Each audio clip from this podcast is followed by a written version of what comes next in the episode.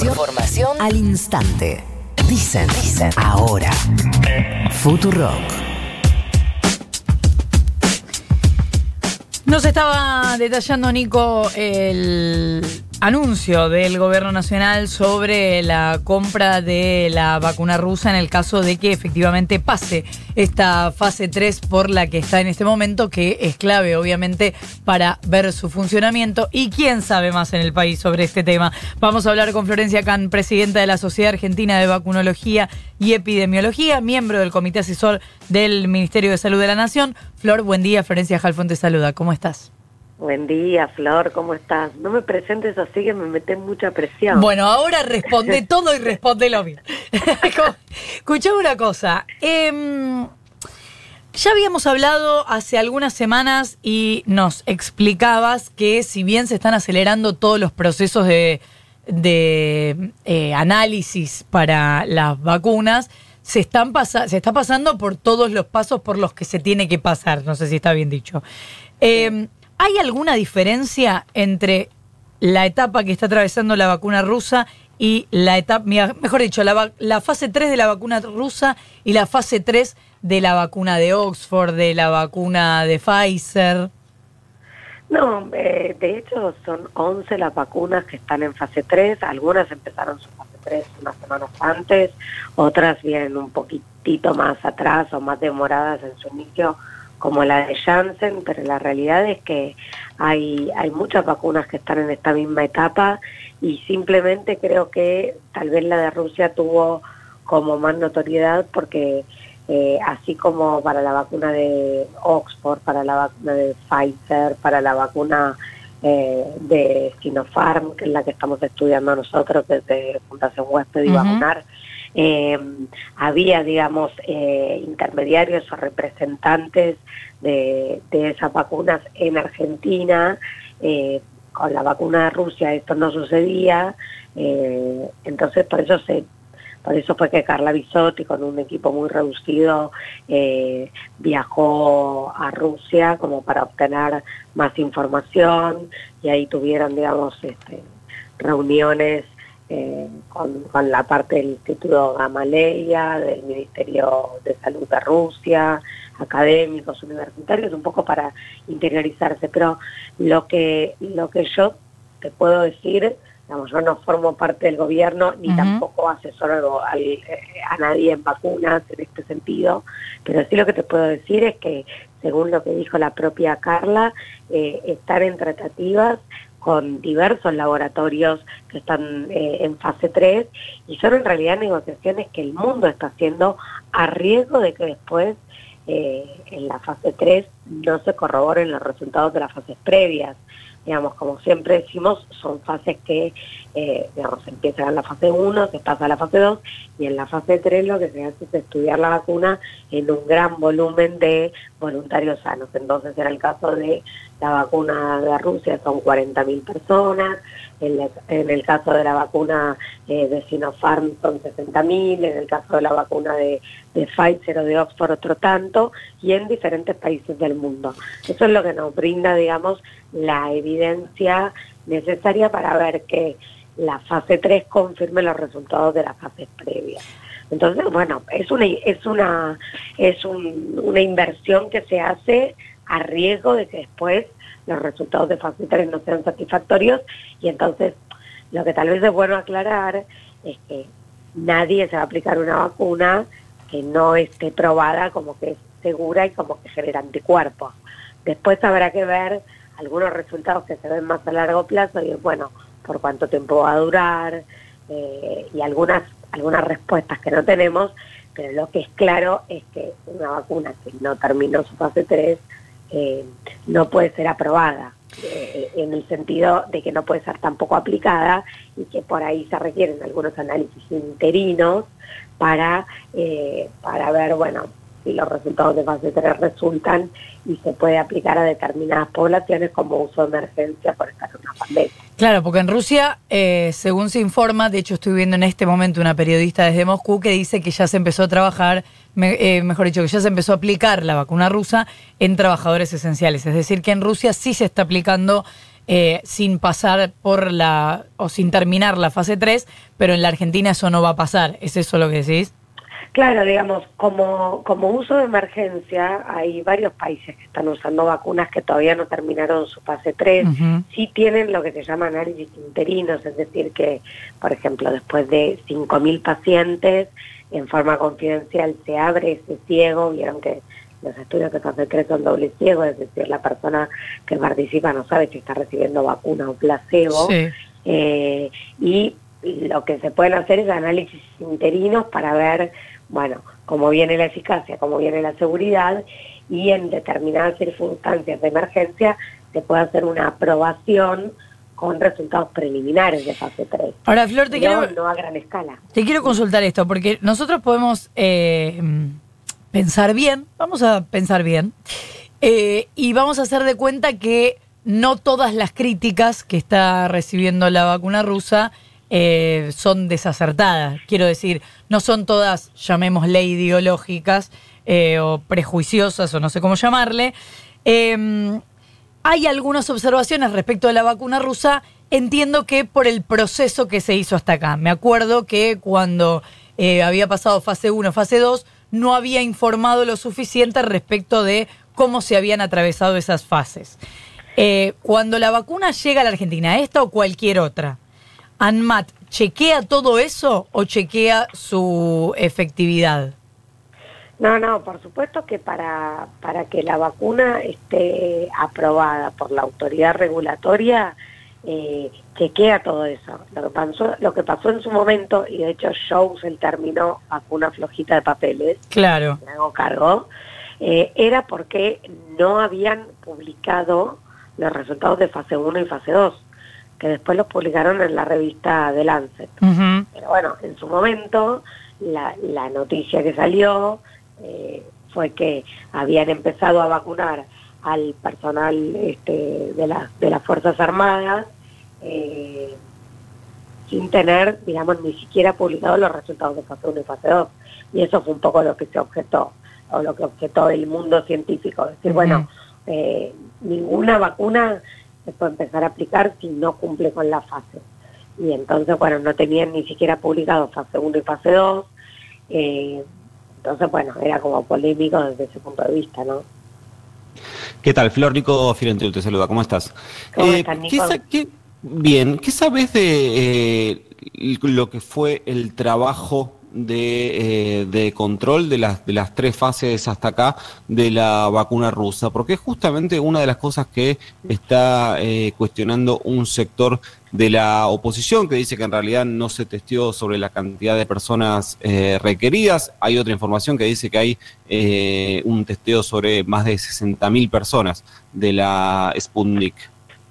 Bueno, lo que pasa es que son situaciones diferentes. En fase 1 y fase 2 fueron pocas las personas que se estudiaron, eh, fueron menos de 100, eh, pero en el estudio de fase 3 eh, ya se reclutaron 20.000 personas y la idea es llegar a 40.000 personas en un estudio que además se está haciendo en Brasil, en Venezuela y en Emiratos Árabes.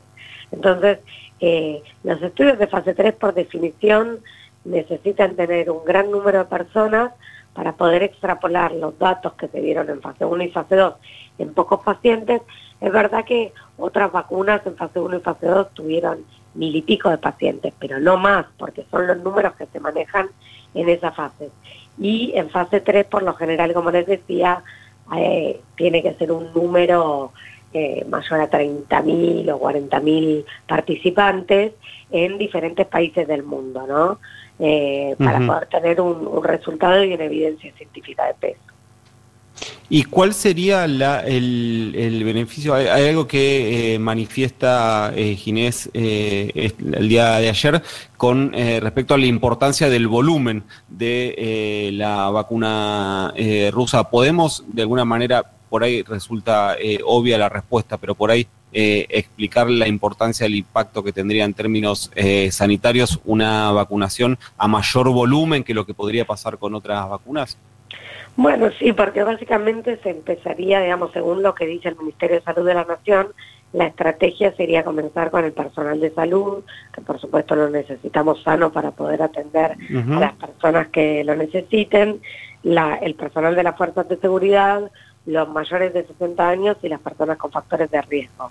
Pero recordemos que las personas mayores de 60 años, aquellas que tienen factores de riesgo, tienen el el 82% de toda de la mortalidad. Digamos, el 82% de los fallecidos en Argentina tienen o más de 60 años o eh, algún factor de riesgo o ambas cosas. Entonces, si nosotros sumamos personal de salud, fuerzas de seguridad, mayores de 60 años y personas menores de esa edad, pero con factores de riesgo, son aproximadamente 12 millones de personas.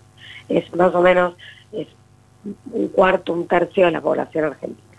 Entonces, eh, digamos, tiene que ver con eso. Ahora, también hay otras, esta vacuna, la vacuna de Rusia, se aplica en dos dosis, la mayoría de las vacunas son dos dosis separadas por 21 o 28 días. La vacuna de Janssen, que es una de las que está, viene un poquito más atrás en cuanto al, al comienzo de la fase 3, lo que tiene de bueno es que sería una sola dosis. Entonces también eso hay que ponerlo en la balanza a la hora de pensar, bueno, cuál es la mejor o cuál es la más barata, porque yo creo que más de una va a mostrar buenos resultados, eh, digamos, de, seguridad, obviamente que es lo primordial, eh, y, de, y de eficacia, pero bueno, también después habrá que poner en la balanza eh, otros aspectos y también hay que poner en la balanza aspectos logísticos para que la vacuna pueda llegar a todos los rincones del país es que, por ejemplo, las vacunas de ARN mensajero, como la de Moderna y la de Pfizer, requieren, eh, requieren estar frisadas. Claro, esta no, esta, este es distinto, ¿no? Eh, dos grados bajo cero es.